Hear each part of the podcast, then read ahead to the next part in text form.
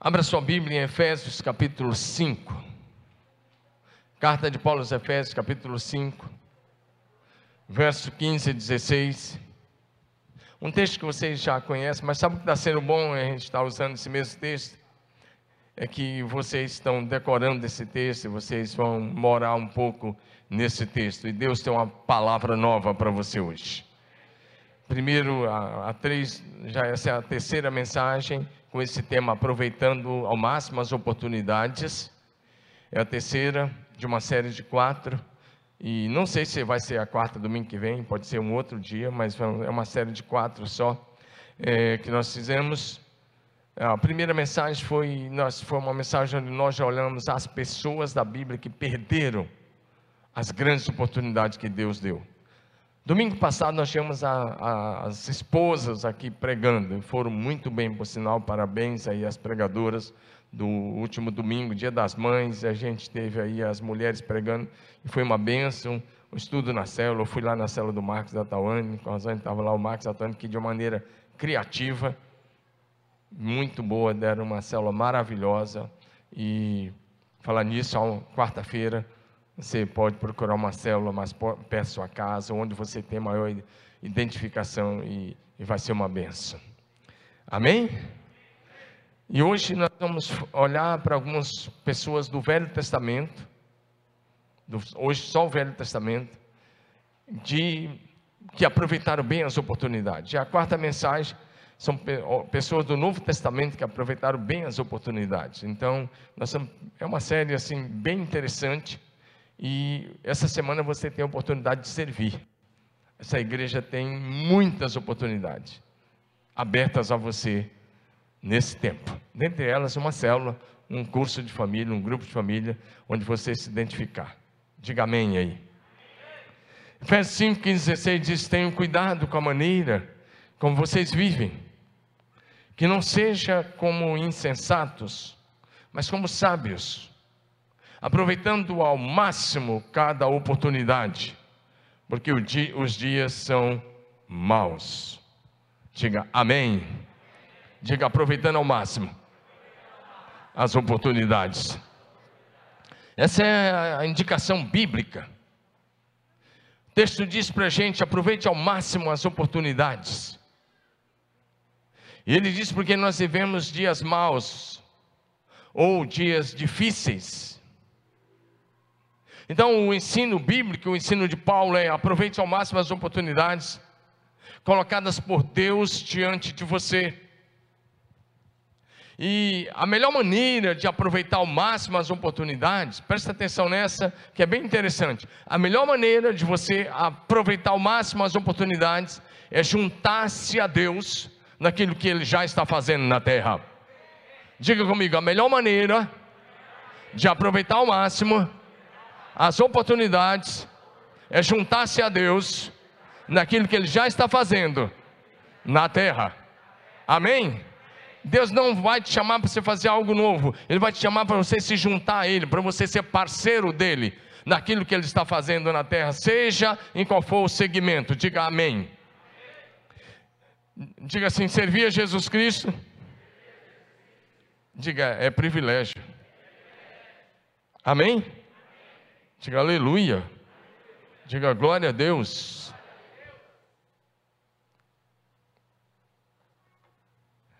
Diga glória a Deus. Amém? Muito bem. Eu mostrei aqui que é uma Bíblia que eu vou dar para um, um líder muito precioso aqui. E você pode falar assim: vai chegar a sua vez. Era para você falar para o seu vizinho de cadeira, vai chegar a sua vez. Era uma pegadinha. Aí você, fala, você falou: é, vai então, fecha o canal de Deus. Pegou ou não? Amém? Eu quero dizer uma coisa para você. Você não vai sair do jeito que você entrou. Porque o Senhor está presente neste lugar. O Espírito Santo vai fazer algo lindo hoje à noite. Pode ter certeza disso. Você vai sair daqui impactado pela presença dEle, pelo toque dEle. Hoje pode ser a noite do seu milagre.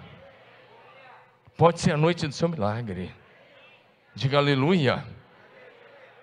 Servir a Jesus Cristo e as pessoas é uma honra, é um grande privilégio, é uma alegria que foi confiada a nós, que fomos alcançados por tão grande salvação, pelo perdão eterno, pela graça do Senhor. E diga comigo: servir é um privilégio. Diga a todo mundo: servir é um privilégio. Vira para o seu vizinho, com máscara e tudo, é claro. Diga assim para ele: Você nasceu para brilhar. Ah, você não falou direito. Seja profeta, você nasceu para brilhar. Diga, aproveite a oportunidade e brilha.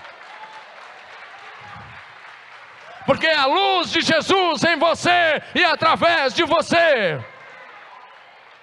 Eu declaro: você nasceu na família de Deus para brilhar. Diga glória a Jesus. Todos os homens de Deus que aproveitaram as oportunidades, eles brilharam, eles manifestaram a luz de Deus, a graça de Deus, o poder de Deus, a autoridade do nome de Jesus. E agora é a minha vez e a sua vez. Diga aleluia. Deus está colocando diante de nós oportunidades extraordinárias. E Ele quer que você brilhe, diga aleluia. Levanta sua mão e diga: Eu nasci na família de Deus para brilhar. Aleluia. Mas para isso você vai ter que aproveitar as oportunidades. Você tem que estar disposto a descruzar o braço, aproveitar a oportunidade, com dedicação, com fé, com amor, com perseverança e assim marcar a nossa geração com um avivamento que Deus quer usar você como canal de avivamento, como voz do céu na terra, como profeta de Deus para esses dias, como embaixador de Cristo entre os homens. Meu filho hoje pregou de manhã, os pregadores de hoje foram fantásticos também.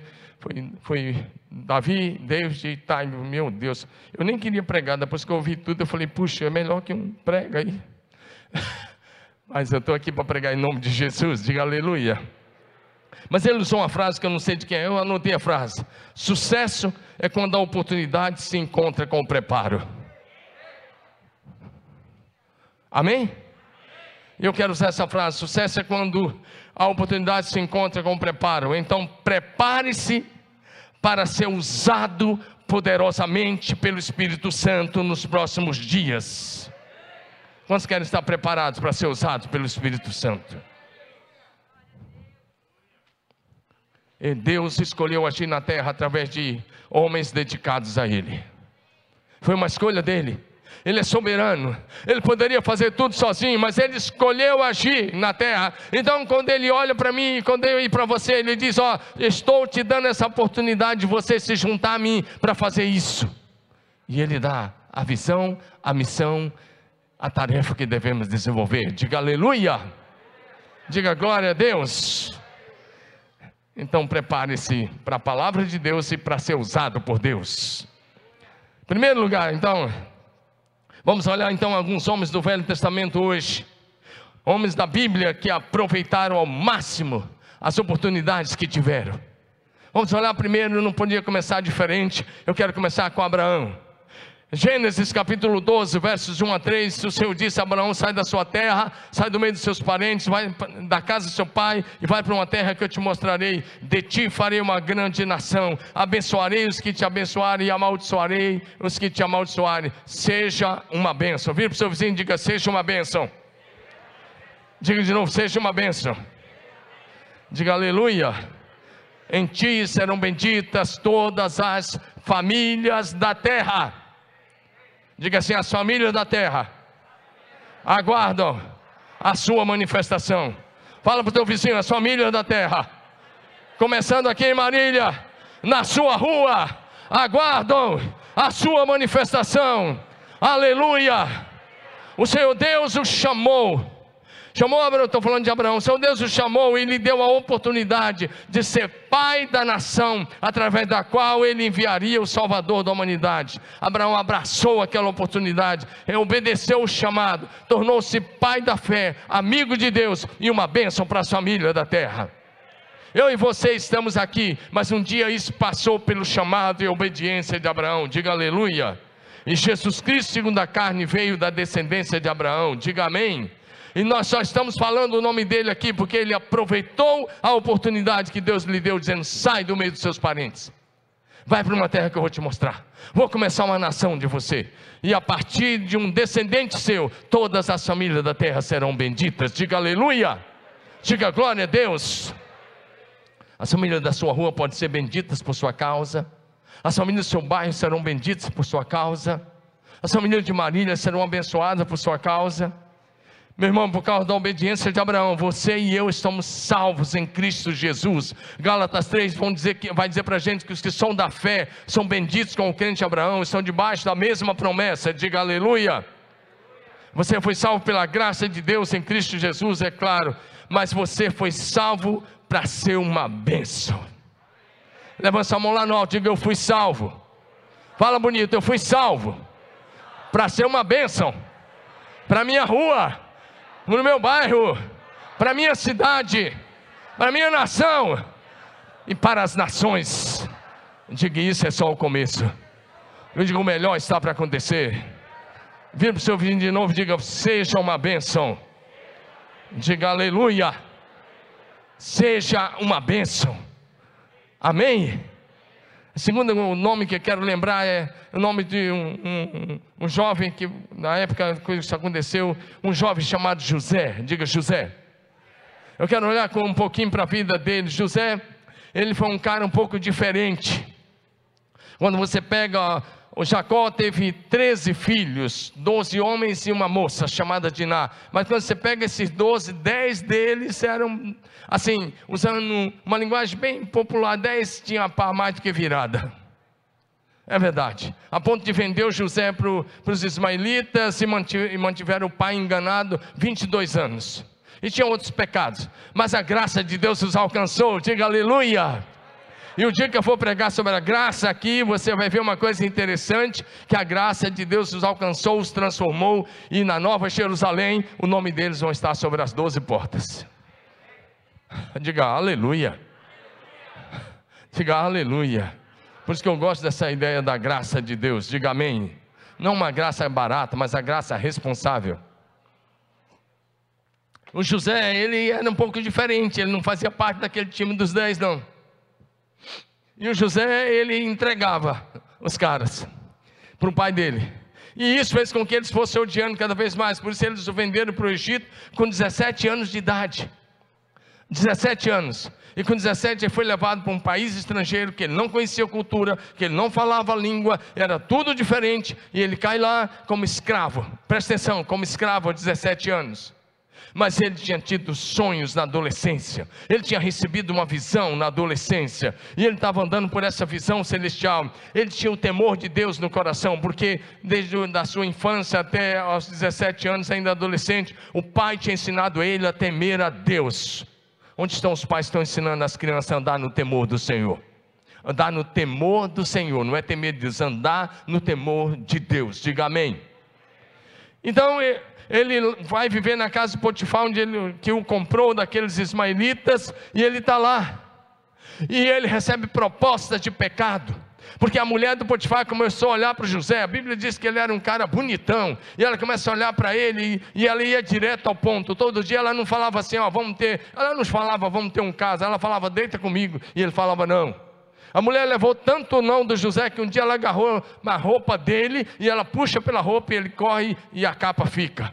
E ela levanta uma calúnia, ele foi parar na cadeia. Agora imagina, você está cheio de sonho, você está cheio de visão, e a primeira coisa que vem são provações. Ei, presta atenção, para que a visão se torne realidade, às vezes são necessárias provações, porque num período de provação você é testado, e quando você é aprovado nas provações, a visão se torna realidade. Para Jesus, aplauda para valer, porque Ele é o um nome sobre todo nome no céu, na terra e debaixo da terra. Todos os grandes homens que viveram um grande ministério, que tinham uma grande visão, passaram por um período de deserto, passaram por um período de provações, e ao vencer, a visão começou a se tornar realidade. Diga aleluia. Foi assim com José, foi assim com, foi assim com Abraão, foi assim com Jacó, foi assim com Isaac, foi assim com José, foi assim com Moisés, foi assim com Davi, foi assim com Paulo. E eu poderia aumentar a lista.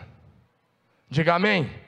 Eu não vou falar de cada um aqui, senão eu não prego a mensagem. Mas o que acontece? Agora ele está na cadeia, mas lá na cadeia ele está sendo benção, está sendo usado, interpretou o sonho do copeiro do rei que estava lá, do padeiro do rei, e como ele interpretou, aconteceu. Só que ele pediu para o copeiro: lembra de mim que eu estou aqui injustamente, aquela mulher caluniou ele, ele foi parar numa cadeia injustamente, mas o cara esqueceu. Agora tinha passado mais de dois anos que ele já tinha interpretado o sonho. Ele estava lá, ele administrava a cadeia para os carcereiros, ele cuidava de tudo lá. A Bíblia diz que o carcereiro não se preocupava com nada. Ele estava lá, ele cuidava de tudo. Fala assim para o seu vizinho: seja uma benção. Fala, seja uma benção. Aonde você estiver, mesmo que seja uma cadeia. Ah, você não gostou de falar, né? Mas deve ser uma cadeia, pode falar.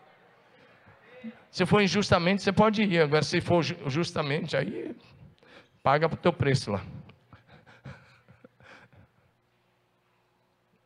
Ou, ou paga os seus pecados, seus erros. Agora, presta atenção. Mas com 30 anos, a gente lembra de ter sido vendido com 17, ficou na casa de Potifar, e agora está na cadeia injustamente, com 30 anos, o faraó tem aquele sonho das sete vacas gordas, bonitas, lindas, maravilhosas, e vem sete vacas magras, que parecia filme de terror, e as vacas magras engoliram as gordas, e vem sete espigas cheias, bonitas, e vem depois sete espigas ralas, elas devoram as espigas cheias, no sonho pode tudo, né? E o faraó acorda, e no sonho até vaca come a outra. Mas presta atenção, o faraó acorda impressionado, e ele chama os magos, os encantadores, os sábios, os feiticeiros, e ninguém consegue interpretar. Então o copeiro lembra. Ele diz: Olha, quando eu estava lá, agora estamos lembrando do, do, meu erro. Eu estava lá e um rapaz interpretou meu sonho, disse que eu ia voltar em três dias ser copeiro, eu voltei. Manda chamá-lo.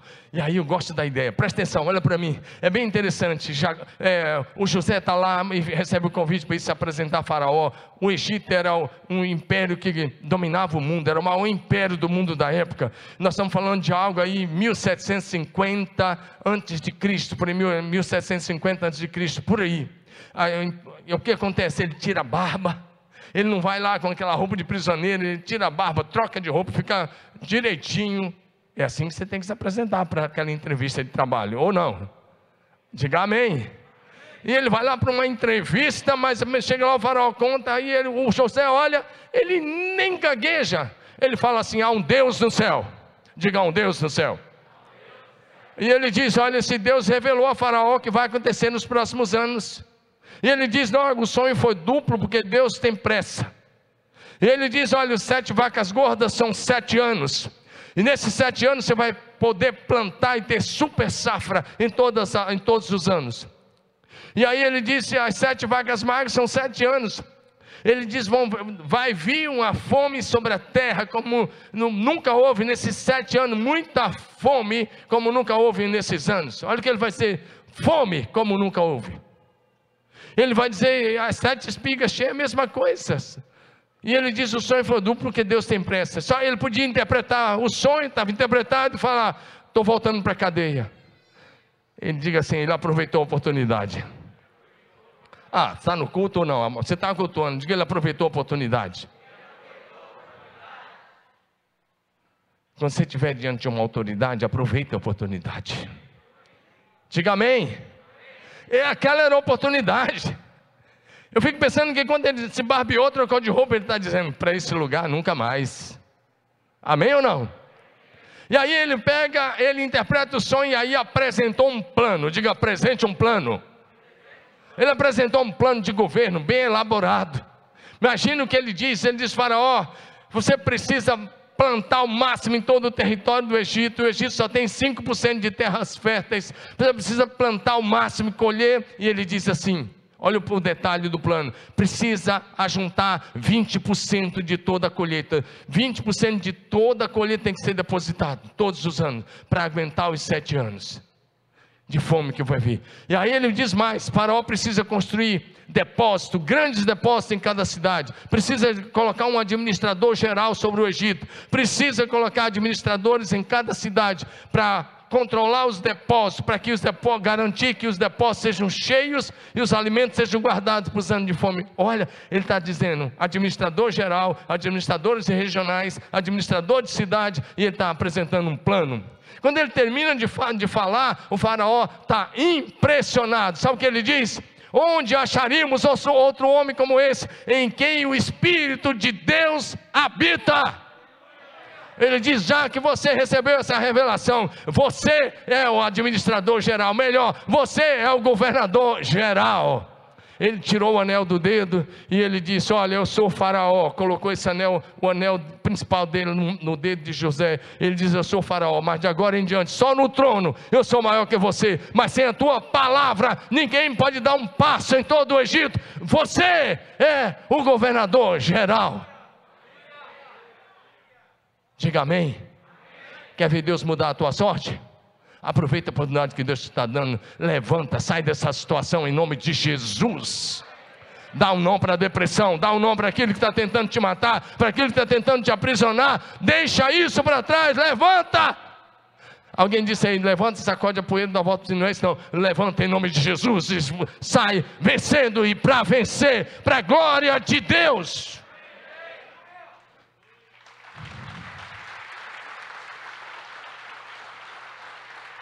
Diga aleluia. E José governou o Egito por 80 anos. E ele foi usado para salvar o mundo da fome. Diga amém. Diga de novo. Ele foi usado para salvar o mundo da fome. Agora olha para mim, tem milhões de pessoas morrendo que precisam conhecer o pão da vida. Olha para mim, tem milhões de pessoas morrendo agora mesmo que precisam conhecer o pão da vida. O nome dele é Jesus Cristo e você é portador da mensagem da vida eterna, da mensagem de perdão, de reconciliação, de salvação. José foi levantado para salvar o mundo da fome. Mas você é levantado por Deus com a mensagem de vida eterna, mensagem de esperança, mensagem que transforma. Você é alguém que vai ser levantado para apresentar o pão da vida às pessoas. Posso ouvir um aleluia? Diga, é comigo mesmo.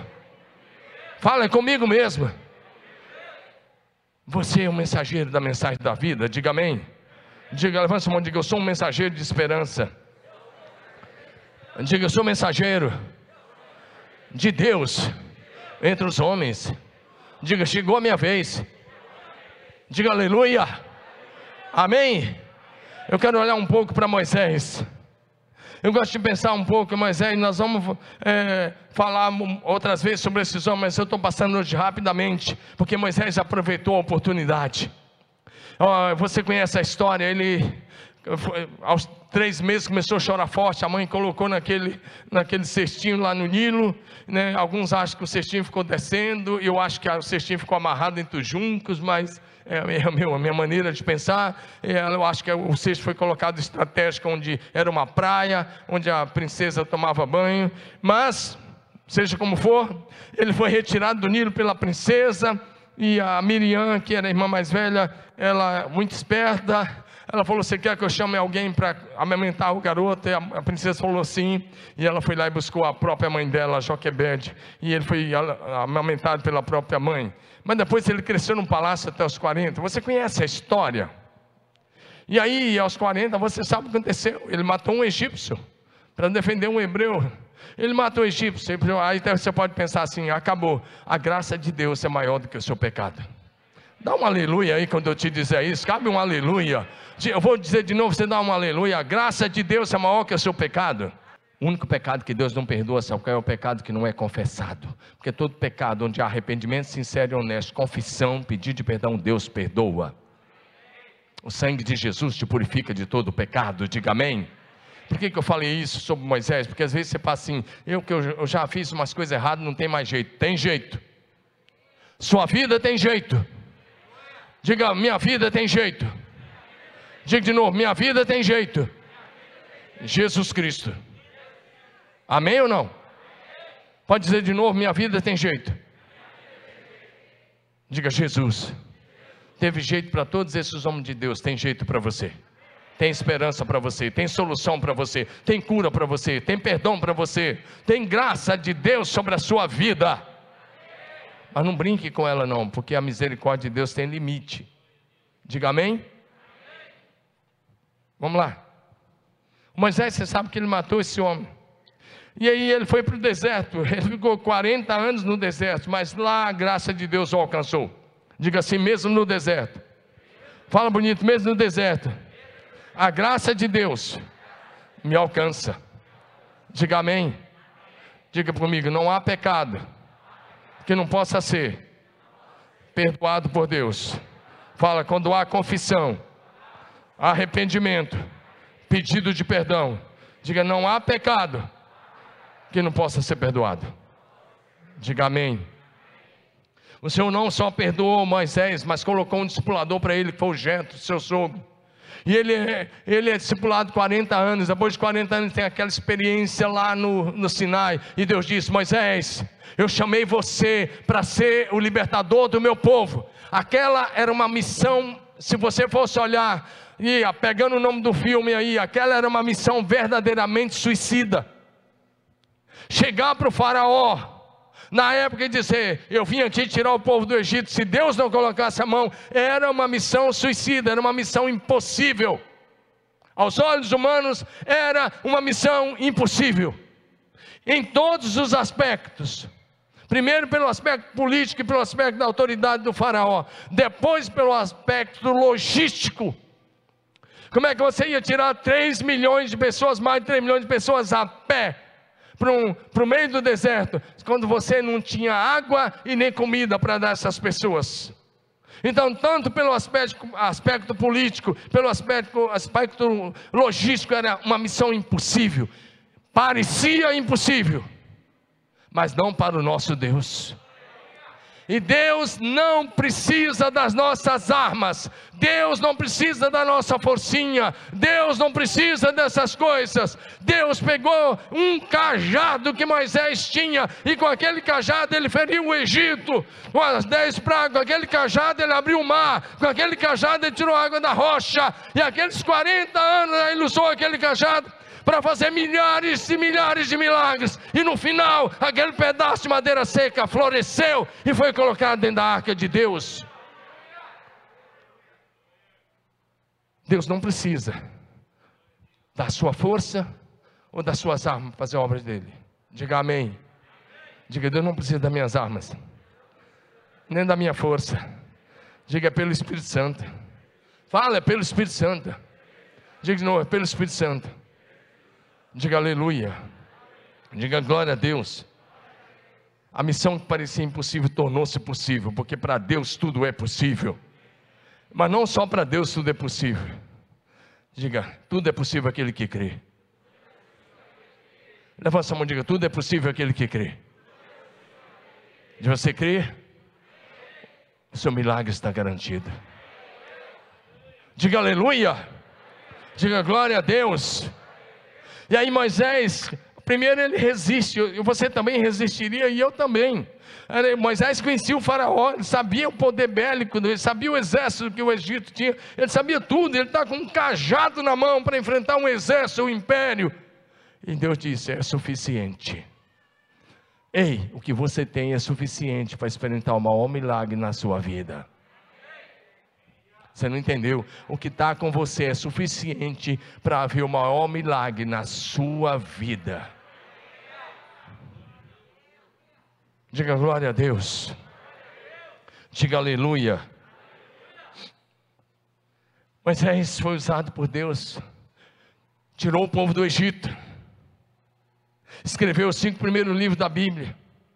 Eu gosto quando eu penso em Gênesis, eu, eu, eu viajo um pouco nesse texto, mas eu acho que eu estou um pouco certo, eu não sei, eu estou totalmente certo. Quando eu olho, por exemplo, para Êxodo 34, quando ele pede para ver a glória de Deus, e Deus diz assim: Você vai, vai me ver pelas costas, você não pode ver minha face, que homem nenhum pode ver minha face, continuar vendo. E aí Deus coloca ele na fenda da rocha no Sinai, e aí Deus passa e coloca a mão, porque Deus sabia que ele ia tentar olhar, e se ele olhasse, ele teria que morrer e Deus precisava dele nos próximos. Deus colocou a mão e passou, e ele viu a glória das costas de Deus. Diga amém. E quando ele viu a glória das costas de Deus, na minha crença e na crença judaica, ele viu a revelar e recebeu a revelação da história passada. No princípio criou Deus os céus e a terra, e a terra era sem forma e vazia, e havia trevas sobre a face do abismo, e o Espírito de Deus pairava sobre a face das águas. Então disse Deus: haja luz e houve luz. E por aí vai toda a revelação. Quando ele olha para as costas de Deus, ele recebe a revelação da história da criação até aqueles dias. Diga aleluia. É o que eu creio, mas tem outros que creem diferente. E eu respeito. Diga amém. Agora o que acontece? Milhões de pessoas vão estar no céu, porque Moisés aproveitou a oportunidade. Diga amém. Eu quero dizer uma coisa. Moisés foi um grande libertador, diga amém. Levanta sua mão e diga assim: agora, a mensagem. Fala bonito, agora, a mensagem de libertação está comigo. A mensagem de libertação está com você. Você é representante daquele que liberta, que transforma, que cura, que restaura. Você é representante daquele que quebra todo o jugo. O Filho de Deus, onde ele se manifesta, as pessoas são libertas. As obras das trevas são desfeitas, o poder do diabo é quebrado. Você é um libertador de pessoas do império das trevas para o reino de Deus. Diga aleluia. Diga a mensagem de libertação. Está comigo. Diga amém. Moisés tirou o povo do Egito para levar para a terra que manda leite e mel, Israel, terra prometida. E nós tiramos as pessoas do império das trevas e nós conduzimos as pessoas para a glória da eternidade com Cristo Jesus, nosso Senhor. Levanta a mão, diga a mensagem de libertação. Diga a mensagem de libertação. E a autoridade do libertador. Diga, está comigo. Diga aleluia. Dá um aplauso a Jesus, glória a Deus. Toda autoridade no céu e na terra pertence a Jesus, e essa autoridade está sobre a minha vida, está sobre a sua vida. Diga amém. Em Cristo Jesus você é um libertador. Amém ou não? Você tira as pessoas da escravidão, do pecado e do vício e conduz para a glória da eternidade. Amém ou não? Vamos olhar rapidamente para o Davi. Eu vou olhar só mais dois nomes, Davi, e vou olhar para três, quatro jovens, e aí a gente passa a régua. Vamos olhar para o Davi um pouquinho. O texto que eu vou mencionar de Davi é 1 Samuel, capítulo 17. Depois você lê. Imagina, ele estava com cerca de 20 aninhos. Quantos aqui tem cerca de 20 anos? 19, 20. 18 a 20. Quem levanta a mão? Quem tem aí? Levanta a mão lá no alto, deixa eu ver. Obrigado, valeu demais. Vocês são demais, hein? Obrigado, hein? Presta atenção. Ele estava com cerca de 20 anos, 21 ele não tinha. Porque se tivesse 21 tinha que estar no exército.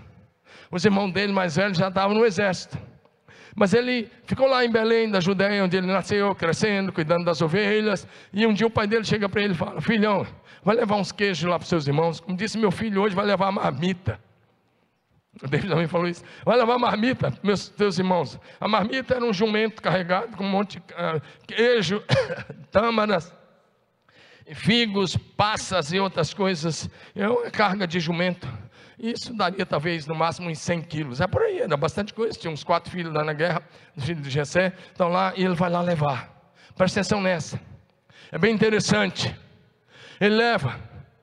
Israel estava numa guerra contra os filisteus.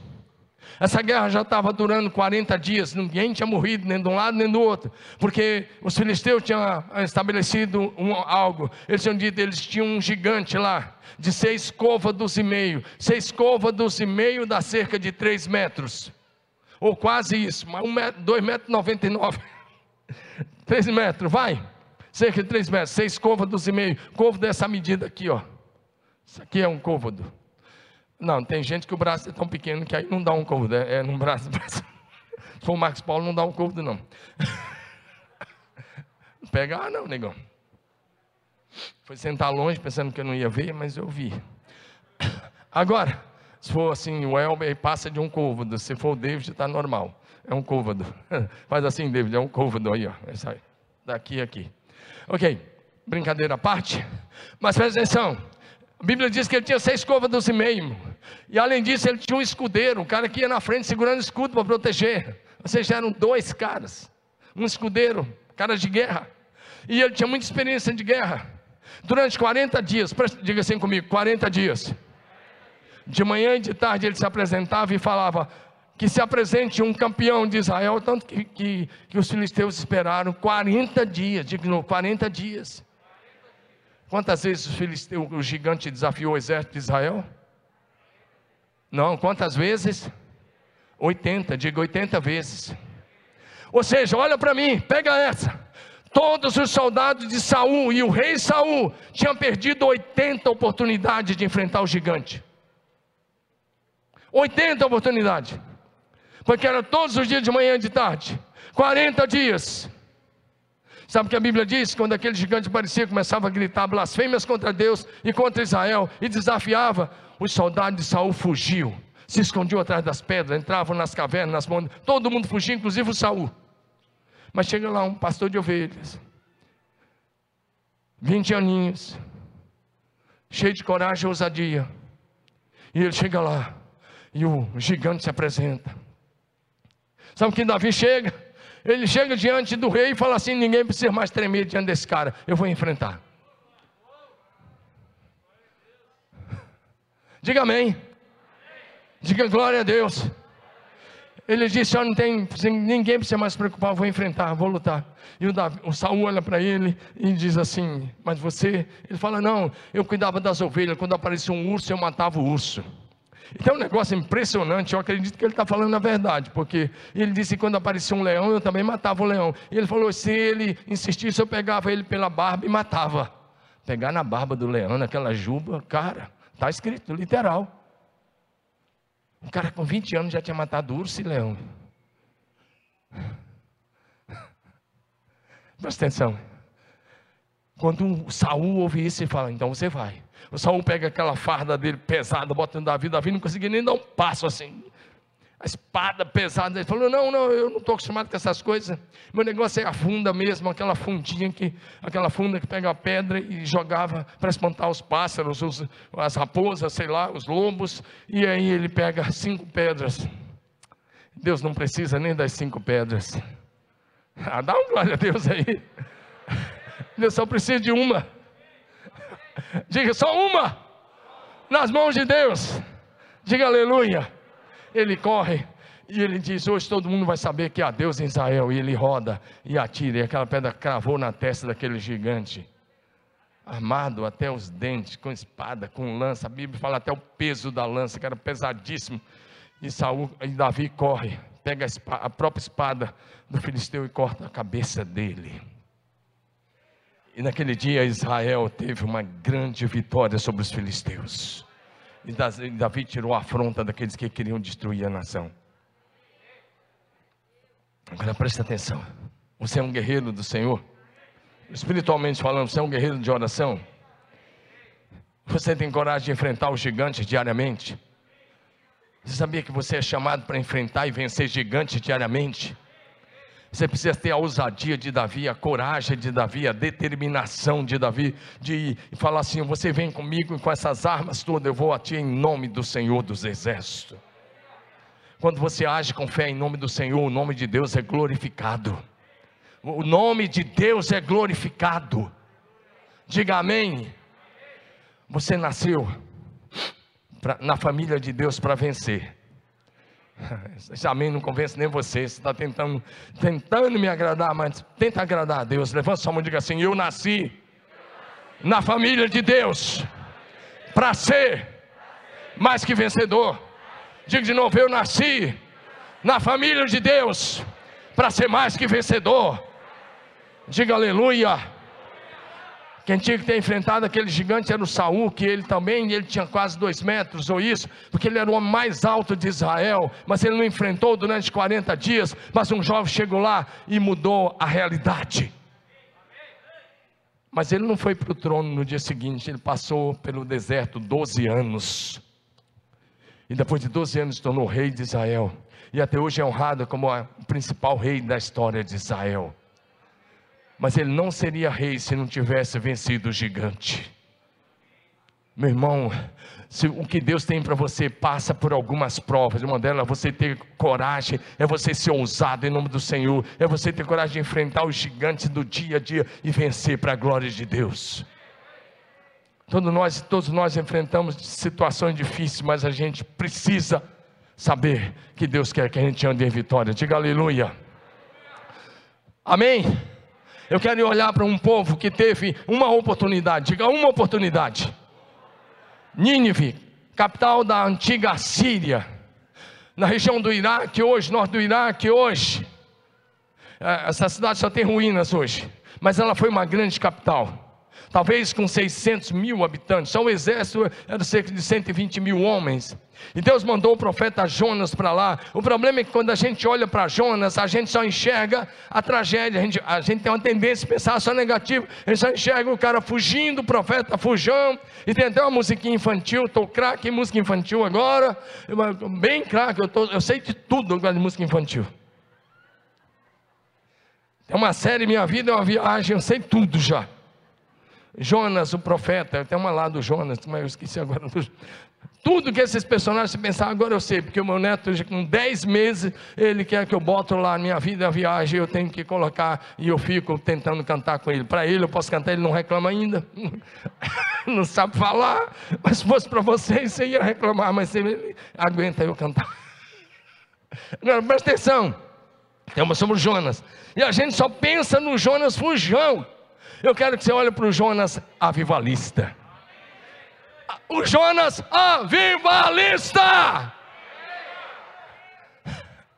Porque ninguém foi tão bem sucedido, nem os apóstolos como esse cara. Imagina, 600 mil habitantes. E ele tinha a mensagem com uma frase. É verdade que ele fugiu a primeira vez.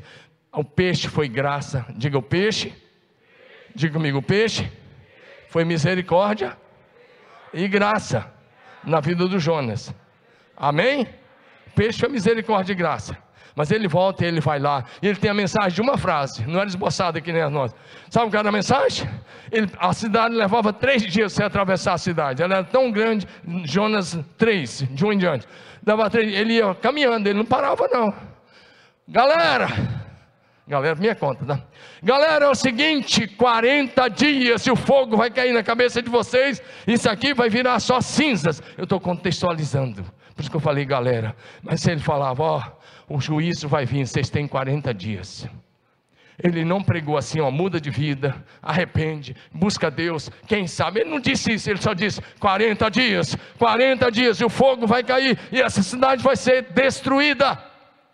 Só que ele não esperava, é que começou um movimento de avivamento, desde a família mais simples até o palácio, todo mundo começou a jejuar e orar, e se arrepender e confessar os pecados, e aquela cidade toda se converteu ao Senhor, diga amém. Lembra que eu falei que não há pecado, os ninivitas estavam, o pecado era tão grande que Deus tinha dito 40 dias para outras gerações, outros povos, teve nações que o Senhor esperou 400 anos, 500 anos, 600 anos. Teve nações que Deus teve para a geração de Noé 120 anos. Para os ninivitas, Deus deu 40 dias. Foi suficiente. Amém? Jejum do palácio é o lugar mais simples, jejum e oração. Colocaram até os animais para jejuar, não precisa botar animal para jejuar. Mas eles colocaram. Sabe o que aconteceu? Jonas 3 o Senhor mudou a sentença de morte. Levanta sua mão diga a Deus, mediante arrependimento, sincero e honesto, conversão, diga ele sempre muda a sentença de morte em bênção de vida. Diga de Deus, diga de novo, Deus, mediante arrependimento, sincero e honesto, ele muda a sentença de morte em bênção de vida. Diga aleluia, aplauda Senhor. E Deus mudou a sentença de morte em bênção de vida. Toda aquela cidade foi salva, por isso que eu falei, o Jonas, sem querer, sucesso do, do fracasso, ganhou uma cidade toda para Jesus. Toda. Todo mundo foi salvo. Quem disse que ele foi salvo? Primeiro Jonas, mostra para a gente que eles se converteram. Vai comigo rapidamente, projeção, Lucas 11, 32. Jesus falou que eles estão salvos. Jesus falou algo interessante. Olha aí. Os habitantes de Nínive também se levantarão contra esta geração no dia do juízo e a, condenarão, e a condenarão, pois eles se arrependeram dos seus pecados quando ouviram a mensagem anunciada por Jonas.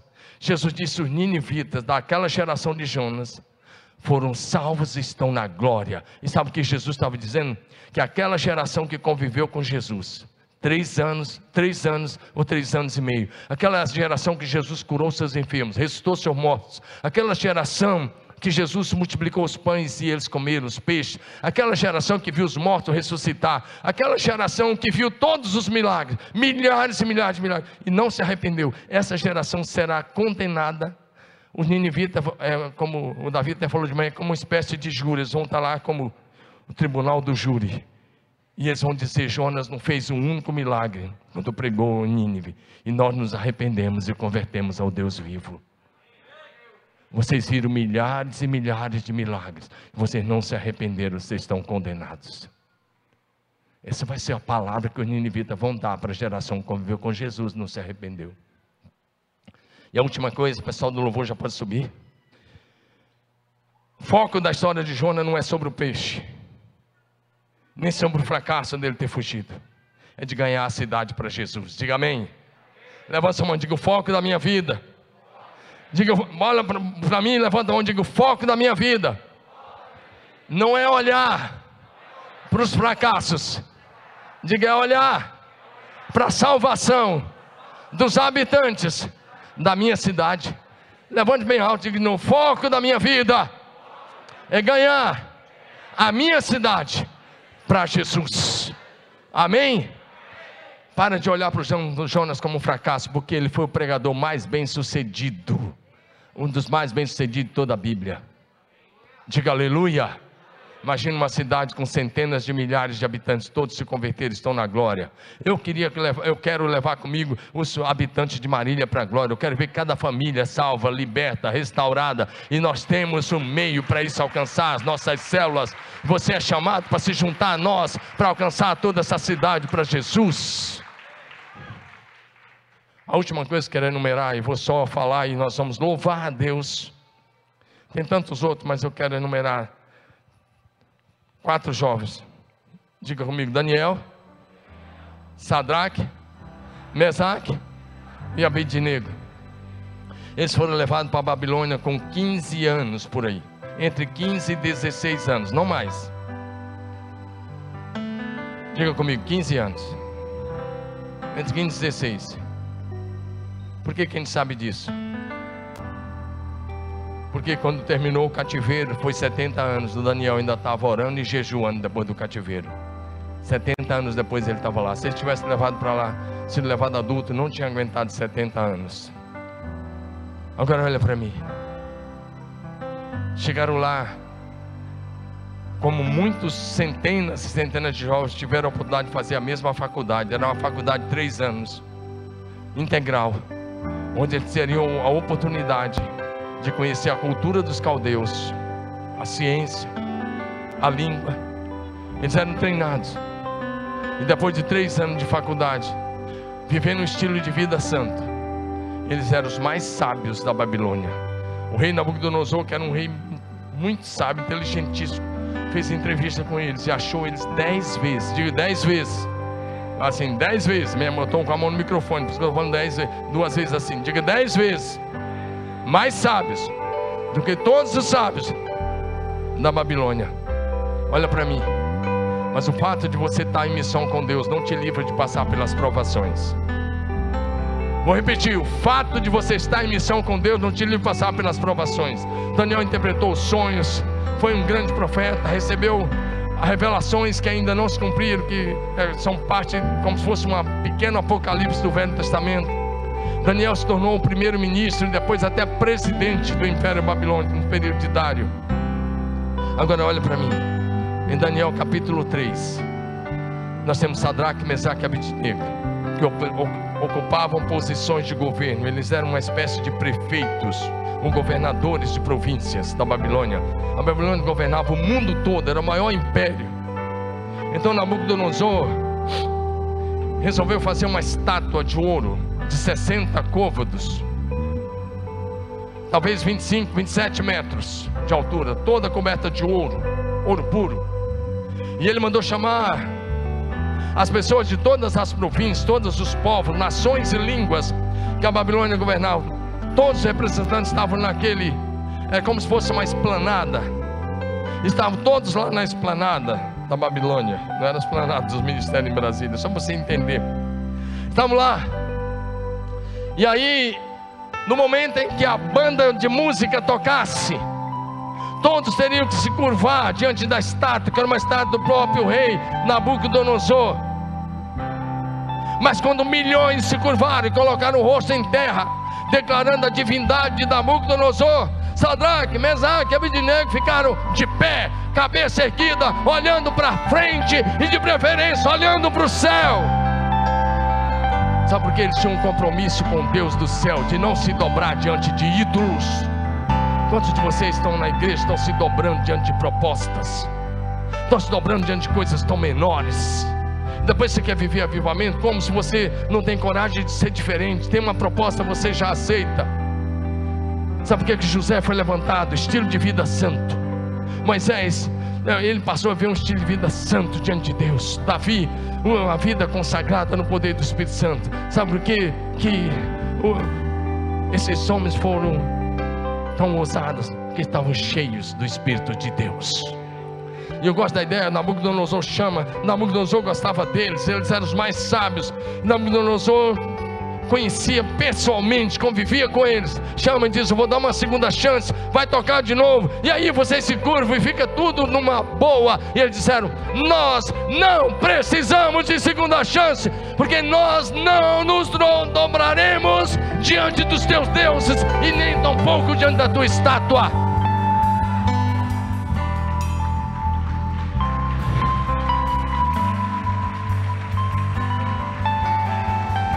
E disseram: Fica sabendo, se Deus livrar, tudo bem, se não livrar, nós não nos dobraremos. Levanta sua mão e diga assim: coragem, coragem para ser diferente. Diga compromisso para fazer a diferença. Fique em pé no seu lugar.